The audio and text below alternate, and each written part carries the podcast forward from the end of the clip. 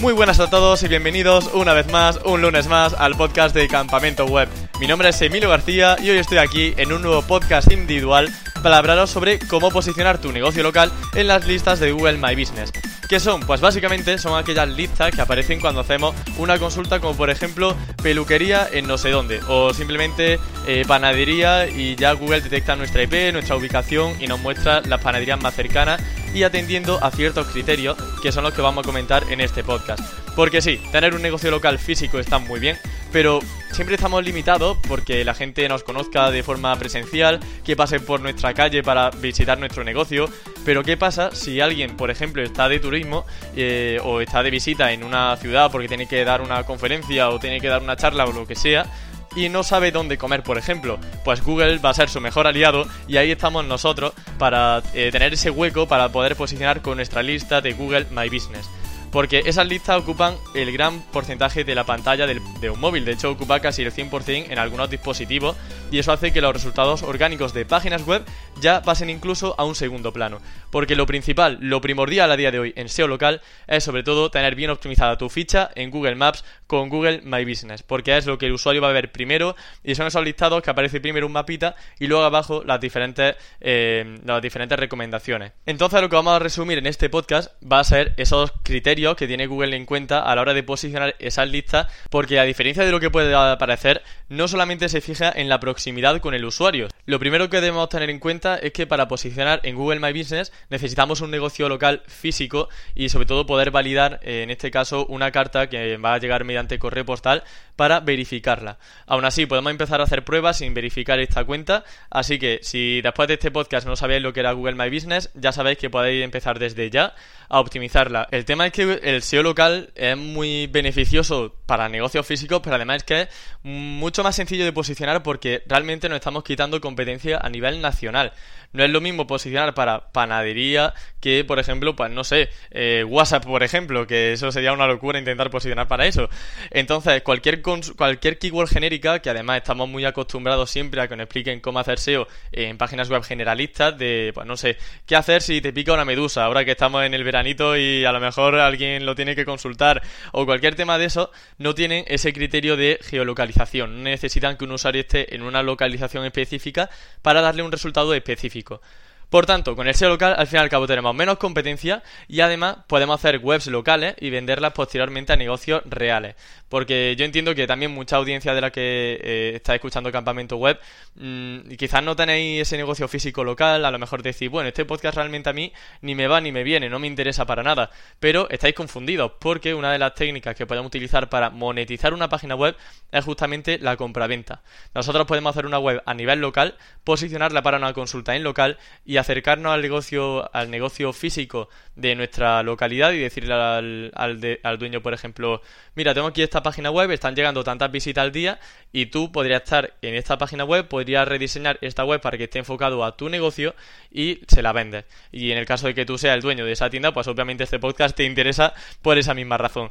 Entonces, lo primero de todo es atender a las tres diferencias fundamentales que son Google My Business, Google Maps y las páginas de SEO local.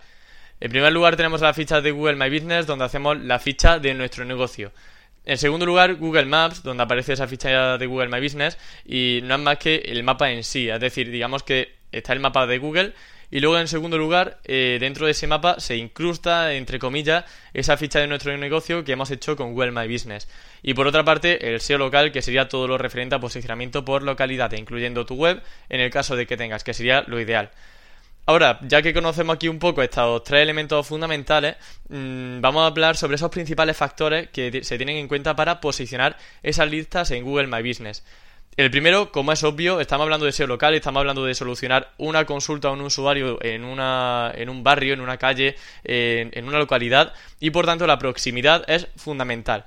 Eh, sobre todo en un rango de X kilómetros, dependiendo de cómo Google eh, lo quiera interpretar, no siempre va a posicionar eh, el que tenga más cercano, sino que también pueden entrar en juego otros factores. Por ejemplo, tenemos el nombre del negocio, porque lo típico sería poner pues la marca del negocio, el nombre de tu negocio, como por ejemplo, pues no sé, si yo soy campamento web y soy una agencia de SEO presencial, que no es el caso, pero si lo fuese, mi nombre típico sería campamento web ¿Qué ocurre? Que si buscamos, eh, por ejemplo, abogados Barcelona, que sería una de las keywords eh, locales más competidas eh, a nivel nacional, vamos a encontrarnos que existe un patrón en algunos de, de, los negocios que están mejor posicionados que consiste en poner un guion después de la marca y la palabra clave.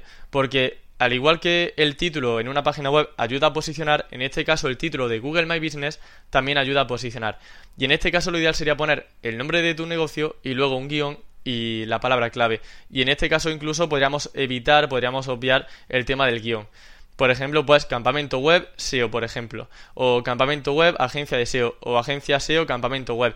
Es decir, incrustar la palabra clave de la manera más natural posible, porque sí que es cierto que Google puede eh, malinterpretar este, esta técnica y ver que estáis haciendo pues eh, un uso indebido de, este elemento, pero como os comento, aunque en sus directrices hablan de que hay que tener mucho cuidado con este aspecto, hay muchos negocios que están funcionando muy bien y de hecho yo también tengo casos en los que está funcionando bastante bien y se han incluido ahí la palabra clave. Y bueno, veréis que eso, que la técnica es bastante utilizada, así que por ahora, aunque Google quiera asustarnos un poco en este aspecto, funciona bien.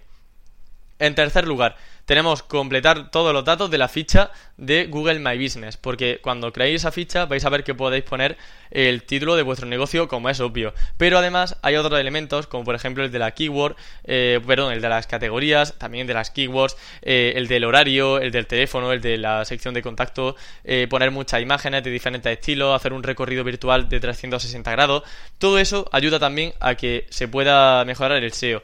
No sé si de manera directa, pero sí que es cierto que Google, eh, en la ficha de Google My Business, pone una pequeña advertencia en la que pone que si completamos todos los datos de la ficha de Google My Business, o al menos la gran mayoría, vamos a tener mayor opción a poder posicionar para diferentes criterios. Por tanto, ahí yo entiendo sobre todo, mm, no lo he hecho así, digamos, de eh, un método medido para deciros, mira, esto funciona 100%, pero lo dice Google y yo me lo creo, ¿vale? Entonces, en ese aspecto, además, aunque no sea por SEO, por tema de conversión va a ser muy útil, porque no es lo mismo encontrarnos un resultado o una ficha de Google My Business que no tiene ni horario, que no tiene contacto, que no tiene nada de nada, a una web que, bueno, en este caso una ficha que está muy bien cuidada, muy bien trabajada y que tiene todos los detalles muy bien pulidos. Eso da una buena imagen. Y en cuarto lugar, relacionado con todo el tema de la imagen, de la reputación, tenemos el tema del número de valoraciones y de la puntuación de cada valoración. Si tenemos 5 estrellas y tenemos, no sé, pues 400 valoraciones, todo eso va a sumar, es algo obvio. Y no me voy a tener aquí mucho más porque mm, es algo bastante sencillo. Lo que podemos hacer es hablar con familiares, con amigos para empezar a posicionar y a tener ese factor más o menos bien suplido y luego de forma natural animar a la gente a que te valore también Google My Business, ya pues clientes reales y gente que haya probado tus servicios. Luego, ya para ir finalizando, hay un factor que mm, la verdad que, a ver, yo cuando no sabía muy bien esto de SEO local, no sé si os pasará a vosotros si estáis empezando en este tema de SEO local, pero había algo que me llamaba la atención. Y digo, tengo aquí una lista en Google My Business y estoy viendo que hay una web, bueno, en este caso una ficha que está posicionada por encima que otra con peor valoración, porque el tema de las valoraciones se supone que es el factor principal para posicionar, pero ¿Por qué un, negocio que tiene a lo mejor 42 valoraciones con 5 estrellas está por encima de uno que tiene a lo mejor, pues no sé, 150 estrellas, eh, perdón, 150 valoraciones con 5 estrellas? Pues porque hay dos factores que son bastante importantes, que son el tema de las citaciones y del SEO de la web social, eh, perdón, la web local asociada. En primer lugar, el tema de las citaciones son las menciones que se están haciendo hacia tu negocio que no hay que confundir con los enlaces. Digamos que son una especie de enlaces, pero sin el link. Por ejemplo, si yo entro en, TripAdvisor, en Booking, en Trivago o en directorios verticales como podría ser eh, KDQ, también tenemos eh, Yelp, etcétera, etcétera, también hay muchísimos de, de estos directorios.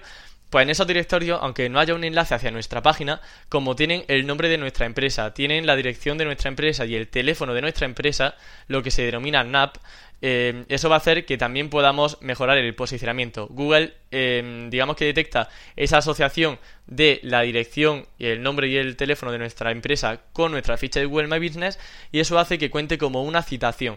Y esa cita ayuda a mejorar la autoridad de nuestra ficha y que posicione. Digamos que sería un SEO page que no se puede aplicar en una página web, pero que sí se aplica al tema de la página web, perdón, al tema de, de la ficha de Google My Business. Y finalmente hay un factor bastante curioso y es que el SEO de la web local asociada a tu ficha de Google My Business también va a ayudar a que posiciones mejor. Por tanto, si yo tengo una web en eh, una web local de mi negocio y esa web local de mi negocio la incluyo en mi ficha de Google My Business, Google va a entender que hay una asociación, es decir, va a decir, vale, pues esta es la ficha de Google My Business, en esta ficha me está diciendo que tengo esta web que es de ese negocio, ¿Y qué ocurre? Si esa web asociada tiene un buen posicionamiento, yo también dentro de las listas de, de, Google My Business, dentro de Google Maps, voy a poder posicionar mejor. Y esto, pues al fin y al cabo, entramos un poco en una bola de nieve porque hay que tener en cuenta aspectos eh, típicos de SEO, ya sea tema de contenido, tema de autoridad, tema de estructura. Y luego, aparte, otros factores que no son tan obvios, como tantos estructurados como el schema, insertar tu localización física de Google Maps para eh, indicarle a Google dónde estás y al usuario, obviamente. Y bueno, pues ya una serie de pasos que también se pueden aplicar y que también son interesantes. Por tanto, al fin y al cabo, en Google My Business, resumiendo, tenemos tema de proximidad que no es muy manipulable, pero aparte de eso, tenemos un montón de cosas que sí, sí que se pueden manipular, entre comillas. Eh, es decir, que nosotros tenemos posibilidad de potenciar, ya sea animando a la gente a incluir valoraciones positivas, eh, completando todos los datos de nuestra ficha, mejorando el nombre de nuestro negocio, poniendo citaciones, eh, mejorando el SEO de nuestra web local. Es decir, ya, pues un montón de cosas que van a ayudar, como he comentado. En total son seis factores los que yo considero que son los top para posicionar en SEO local con Google My Business. Y bueno, pues ese ha sido el podcast de hoy. Eh, ha sido, creo que corto, vamos a ver cuánto llevo. Bueno, no ha sido tan corto, a lo mejor, bueno, 10 minutillos.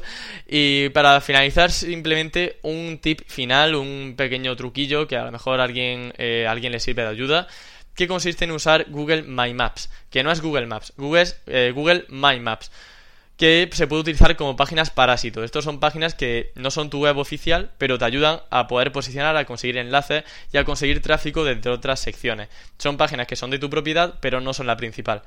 Por ejemplo, es que mm, con Google My Maps, no sé si lo conoceréis, pero es una plataforma de Google que te permite hacer mapas personalizados. Y yo digo, por ejemplo, puedo hacer una lista, por ejemplo, de las 5 mejores peluquerías en Córdoba. Y dentro de ese mapa yo puedo insertar eh, las localizaciones con las peluquerías que yo quiera. ¿Qué ocurre? Que dentro de ese mapa en la barra de izquierda vais a ver hay una sección para poner un título al mapa y una descripción. Y en esa descripción yo puedo poner un enlace hacia mi página web y si ese mapa posiciona en Google, porque además tiene bastante autoridad porque viene el dominio de google.com, vais a poder eh, derivar tráfico desde ese mapa que estará bien posicionado hacia vuestra página web. Y además eh, no sería raro de encontrar, porque llevo ya eh, haciendo consultas en Google y viendo nicho y todo esto, me he encontrado ya como 4 o 5 mapas. Y sin duda alguna puede servir para derivar tráfico. Si la competencia es muy alta, obviamente no va a servir de nada, pero si Google ve que ese mapa puede suplir bien la intención de búsqueda, que tiene autoridad y que está bien trabajado, aunque en este caso hay incluso mapas, he visto mapas que están fatal, que no tienen ningún sentido, que incluso para la keyword no tiene ningún sentido que haya un mapa, porque no eran búsquedas locales, sino generales, y aún así posicionaban, porque el título tenía la keyword, el título del Google My Maps, la descripción estaba simplemente vacía, he visto incluso simplemente poner la URL y eso posicionaba. Por tanto, es una buena forma de tener esa página parásito, una página secundaria que posicione, que no te cuesta nada de dinero y te va ni de tiempo porque son 5 minutos hacerte un Google My Maps. Y bueno, pues ese sería el truco final, la quinta del pastel para este tema de Google My Business, que no tiene mucho que ver, pero bueno, un pequeño truquillo para poder derivar más tráfico a nivel local. Y también, pues como he comentado, en búsquedas generales, que también he visto algunos casos. Y bueno, pues por mi parte, nada más. Eh, la semana anterior no hubo podcast. La semana que viene, lamentablemente, tampoco va a haber podcast. Porque estoy de vacaciones. Estoy aquí sacando un pequeño hueco para grabar este podcast y que no estemos muchas semanas sin nada. Pero la semana que viene me da a mí que va a ser imposible. Así que no sé cuándo volveré. Espero que para mediados o finales de agosto, pues esté ya preparado para continuar con el podcast. Y eso va a ser una pausa muy cortita, a lo mejor estoy una semana ausente o dos semanas, pero volvemos luego con más fuerza. No voy a hacer ni siquiera como nueva temporada porque nos vamos a ver en breve. Así que nada, atento al Twitter, arroba campamento web, que hoy os mantendré informado de todo, si no en campamentoweb.com. Y bueno, eh, si no, pues te suscribes también, que lo avisaré todo por email para que estés a la última en cuanto a subida de podcast y el contenido que vaya eh, realizando. Así que bueno, nada más, espero que este podcast os haya gustado, que os haya servido y nos escuchamos el próximo lunes, o bueno, dentro de varios lunes o dentro de dos o tres lunes, con muchas ganas de aprender y muchas cosas que contar. Hasta la próxima.